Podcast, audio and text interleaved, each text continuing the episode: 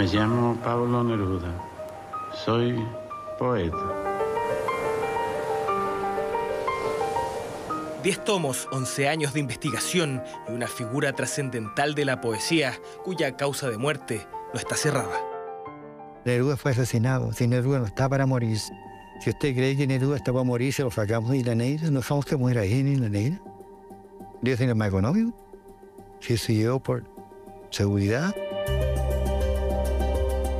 Manuel Araya, su conductor, y un silencio que decidió quebrar, abrió una investigación que desencadenó en una exhumación y análisis que dejó más dudas que certezas. Su muerte había sido por el cáncer, cosa que se, se aclaró en forma posterior por el panel de expertos que Neruda tenía cáncer, pero no fue el cáncer el que le causó la muerte. Entonces, ese certificado de, de defunción es falso, totalmente falso y ya está comprobado. Este año se agregó a la carpeta investigativa un video de la última entrevista televisada de Matilde Urrutia, viuda de Neruda. Me habían asegurado a mí, un poco antes que muriera, que Pablo viviría lo menos seis años. Accedimos a la totalidad de la investigación. Laboratorios de las universidades de Canadá y Dinamarca, junto a más expertos, se aprestan para un veredicto científico sin precedentes. En este momento nos encontramos ya en la fase final del tercer panel, donde mm, yo creo que se van a llegar a unas conclusiones que permiten poner punto final a la investigación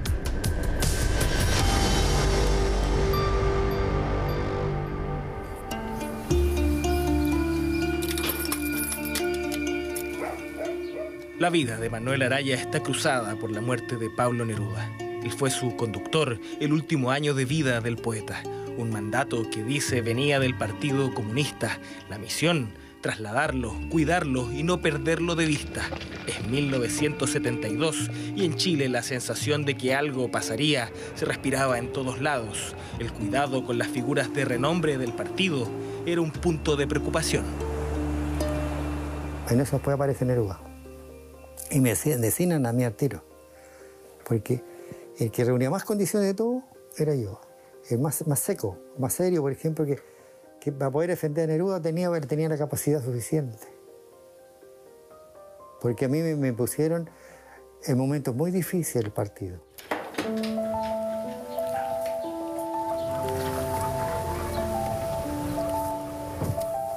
A Neruda le gustaba, por ejemplo, eh, Mirasol le gustó muchísimo. Y la otra parte, donde él se, se co- cobijaba bien, era, por ejemplo, en el Garrobo. Un año casi exacto le manejó a Neruda Manuel Araya en su auto. Retrocedemos hasta una fecha donde el rostro del poeta dice mucho del momento que se vivía.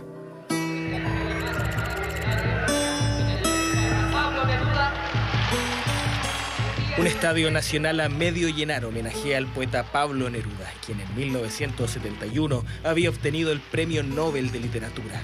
En su calidad de vicepresidente, Carlos Prats encabezó la celebración. Allende se encontraba de gira por el exterior. El clima, confiesan, era tenso. No había venido desde el 71 que ganó el premio Nobel. Entonces esto fue como la vuelta de... Y, y- y Allende no estaba cuando Neruda llegó, porque estaba en la gira internacional.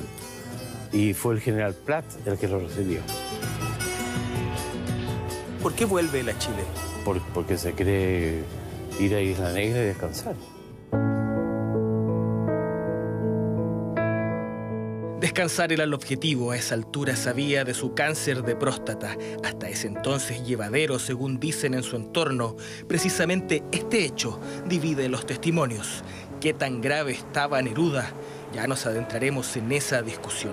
Lo cierto es que hay un punto clave en esta historia y es el estado anímico de Neruda una vez decretado el golpe militar.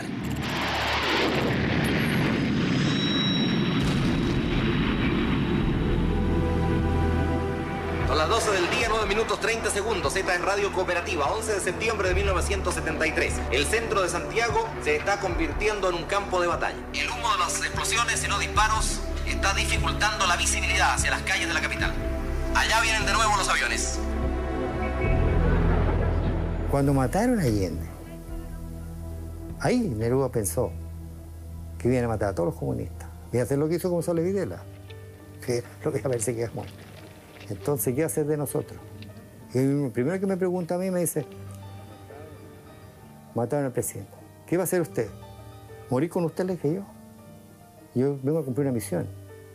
Yo primero, y después usted seguramente va a ir atrás. Pero usted hace más falta, yo no hago tanta falta. Y usted no le hace nada a un Paulo, le dije usted un premio Nobel. No le hace nada. Pasaron el bombardeo de la moneda y nosotros lo vimos todo eso. Él nunca había dejado de pedirme un aperitivo. Ese día no quiso ni tomar un aperitivo, ni comer, no comió nada, nada, nada, nada. A los dos días comenzó con fiebre. Según el relato de Araya, quien presta la declaración clave que reabre el caso en el año 2011, el traslado de Neruda a la Clínica Santa María se produce de forma estratégica. Esa es su versión.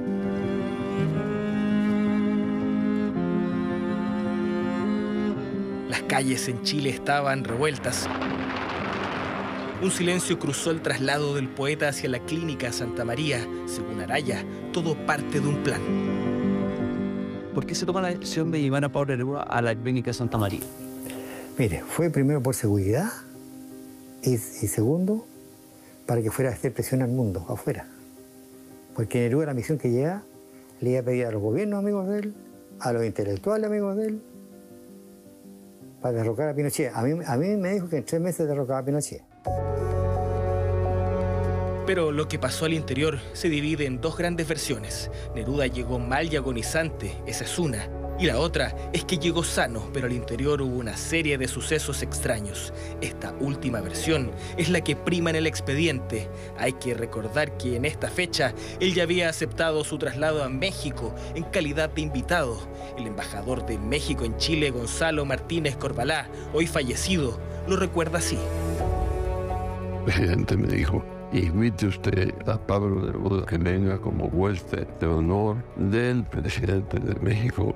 Y se lo dije a Pablo. Su primera reacción dijo, no, yo quiero morir en mi patria luchando por la libertad.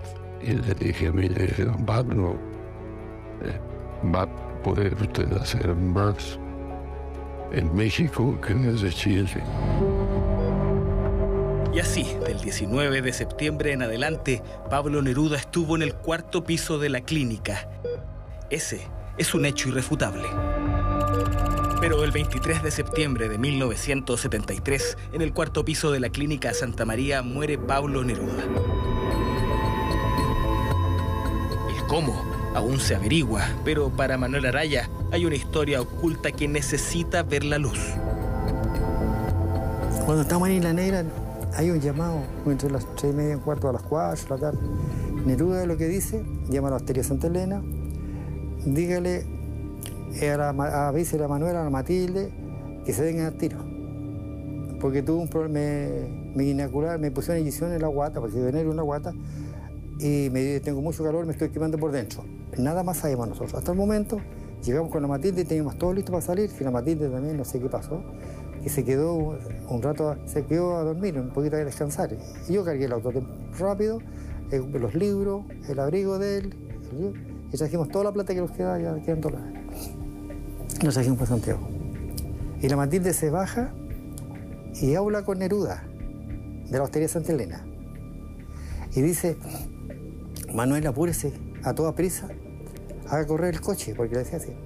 Porque eh, Pablo está muy fibrado, tiene mucha fiebre. Aquí me pusieron inyecciones. Y tenía una manchita roja, como una moneda chiquitita de 5 pesos que salían antes. Tenía...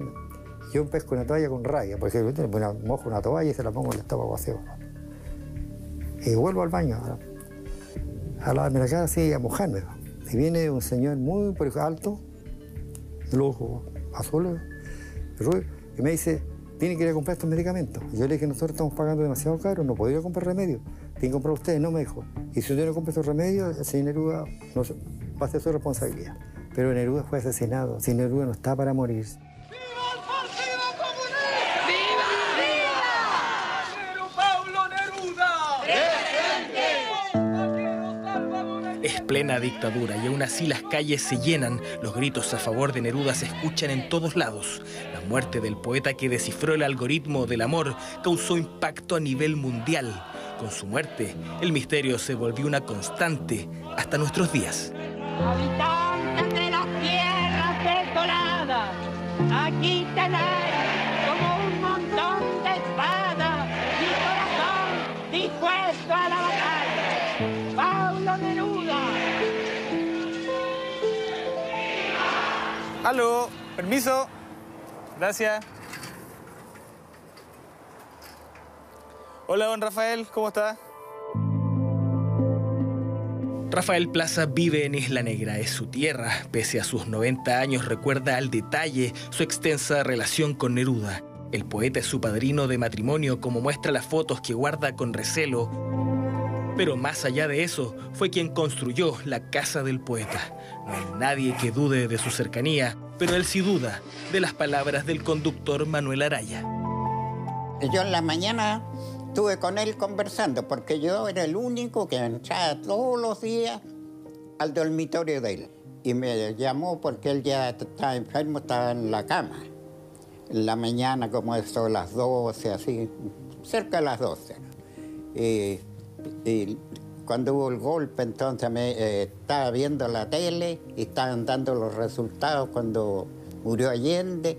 Dijo, mataron a mi amigo, hijo, y se puso a llorar. ella. Y de ahí ya empezó ya a, a bajar todo el tiempo, cada día se, se empeoraba mejor, más. Rafael es uno de muchos del círculo íntimo de Neruda que desestiman el asesinato. Él sacó la voz. Los otros consideran impopular plantear esta teoría en televisión. Hay muchos casos que, que él eh, como que miente, ¿ah? Yo creo que para darse una importancia, porque él tuvo muy poco tiempo de chofer. Hay tantas cosas que uno no las puede decir, ¿ah? pero decir que yo lo... eh, porque cuando murió Paulo, él estaba acá el chofer, Manuel Araya. Y entonces la señora Matilde, después que lo, creo que lo tuvieron detenido él unos tiempos, eh, la misma señora Matilde un día que eh, yo le fui a arreglar después del golpe la casa Santiago, al Cerro San Cristóbal. Y entonces dijo la señora Matilde, este niño es loco, dijo. Anda diciendo que, que él es guardaespaldas de Paulo. Dijo, contándole a la gente, dijo, cuando Paulo jamás ha tenido un guardaespaldas, dijo la señora. Por eso que hay tantas visiones que son mentiras. En julio del 2022, la parte querellante agregó a la carpeta una entrevista íntegra realizada en España a Matilde Urrutia, viuda de Pablo Neruda, por parte del entrevistador español Joaquín Soler Serrano.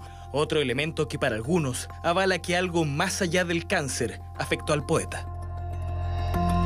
En definitiva, ¿usted cree, está convencida, se sabe ya positivamente que fue un cáncer lo que acabó con Pablo? Bueno, los doctores, ellos me aseguraron que viviría lo menos seis años y se comenzó a construir la casa eh, con esa seguridad de los médicos. La casa quedó a medio construir. La historia de Manuel Araya se volvió de carácter mundial. Tras 40 años de silencio, la versión de una inoculación misteriosa que le quitó la vida al Nobel Pablo Neruda agarró fuerza. De hecho, lanzó un libro junto al periodista Francisco Marín y uno de los mayores investigadores sobre el poeta a nivel mundial, el periodista mexicano Mario Casasus. Ahora sabremos, después de 40 años, si fue, como sostengo como hipótesis, una negligencia médica o si se trata de un asesinato eh, en el que conspirador principal sería el dictador Augusto Pinochet.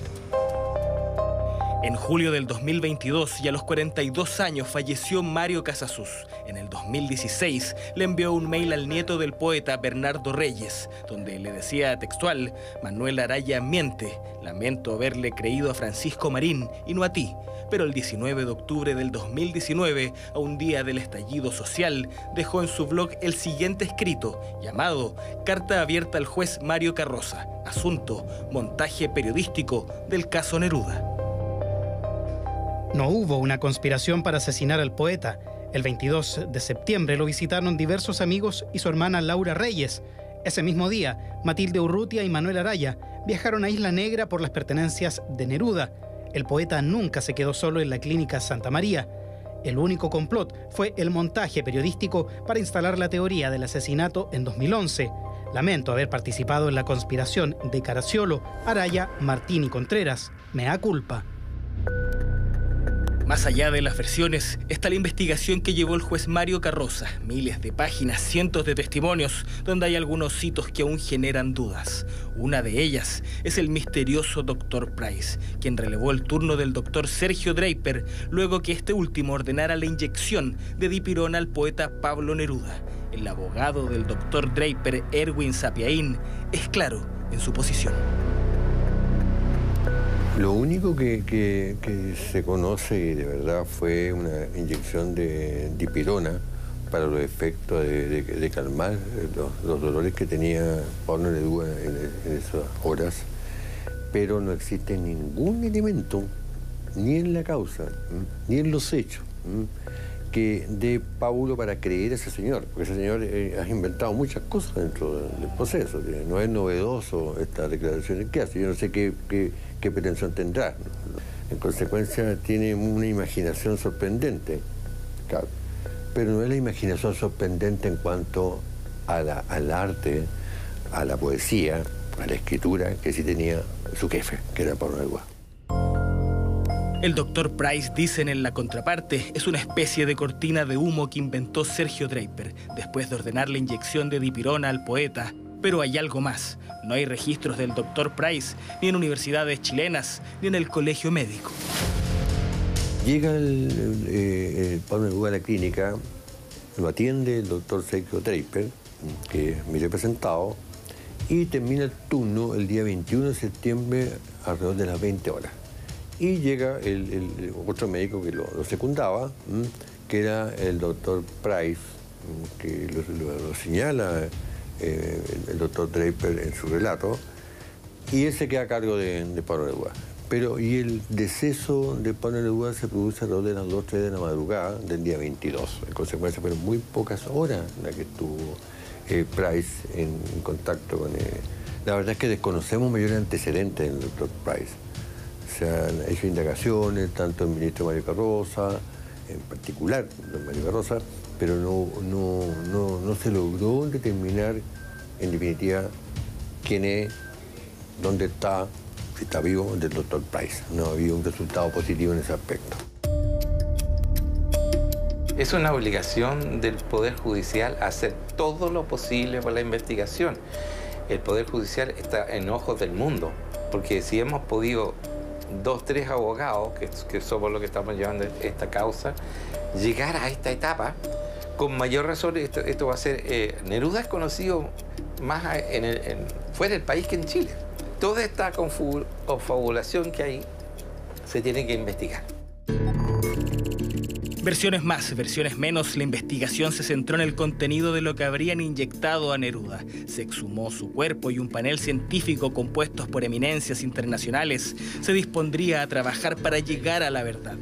Fue presentado en público y sus conclusiones supuestamente estarían en un lapso de un año. Hoy no tenemos esa conclusión definitiva, no tenemos en la, determinación de que efectivamente hubo intervención de tercero, sino que tenemos la posibilidad de que sí hubo intervención de tercero.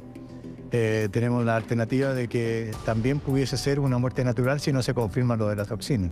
Es una bacteria encontrada en un molar, efectivamente que no dice relación con la anterior, que era el estafilococo dorado, sino que dice en una toxina botulinum que dice relación con una toxina que ellos mismos podrán explicar de una forma más extensa y que tiene toda una historia como sepa. Es un elemento nuevo, eso sí es cierto. Hoy, la investigación es llevada por la ministra en visita Paola Plaza González y los resultados de la investigación por parte del panel se han demorado más de cuatro años. La pandemia paralizó los laboratorios y puso a los expertos a las órdenes de sus estados, dejando a un lado puntualmente el análisis de la extracción de ADN de un molar del poeta, donde estaba alojada la denominada toxina botulínica. Hoy esos resultados ya estarían un escenario complejo y a la vez esperanzador que terminará por cerrar una investigación que a juicio de todos ha tardado muchísimo. Nos reunimos personalmente con peritos nacionales e internacionales de este panel científico de excelencia. Los informes de ellos serán concluyentes. En enero deberíamos tener certeza de qué pasó finalmente con Pablo Neruda. Así esperamos, así esperamos. Eh, así que todavía queda trabajo por hacer, pero yo tengo la confianza de, sobre todo del grupo de expertos que, que se constituyeron, porque me parece del, mejor nivel. En este momento nos encontramos ya en la fase final del tercer panel, donde mm, yo creo que se van a llegar a unas conclusiones que permiten poner punto final a la investigación no sabemos si mm, de forma positiva con una conclusión tajante o bien yendo otra serie de posibilidades, pero lo que está claro es que ya más de lo que se ha hecho, la ciencia no lo permite, es decir, se han aplicado a este caso todos los avances científicos y las pruebas más sofisticadas que en el momento existen. Un resultado que validará la versión de Manuel Araya o simplemente la echará por tierra. Si Neruda fue asesinado o no, se revelará en enero del 2023. A Chile vendrán todos los científicos extranjeros a reunirse con la ministra en visita, expondrán sus conclusiones y ahí finalmente sabremos la verdad. Probablemente sea la instancia en que tras cuatro funerales, Neruda descanse de una vez por todas.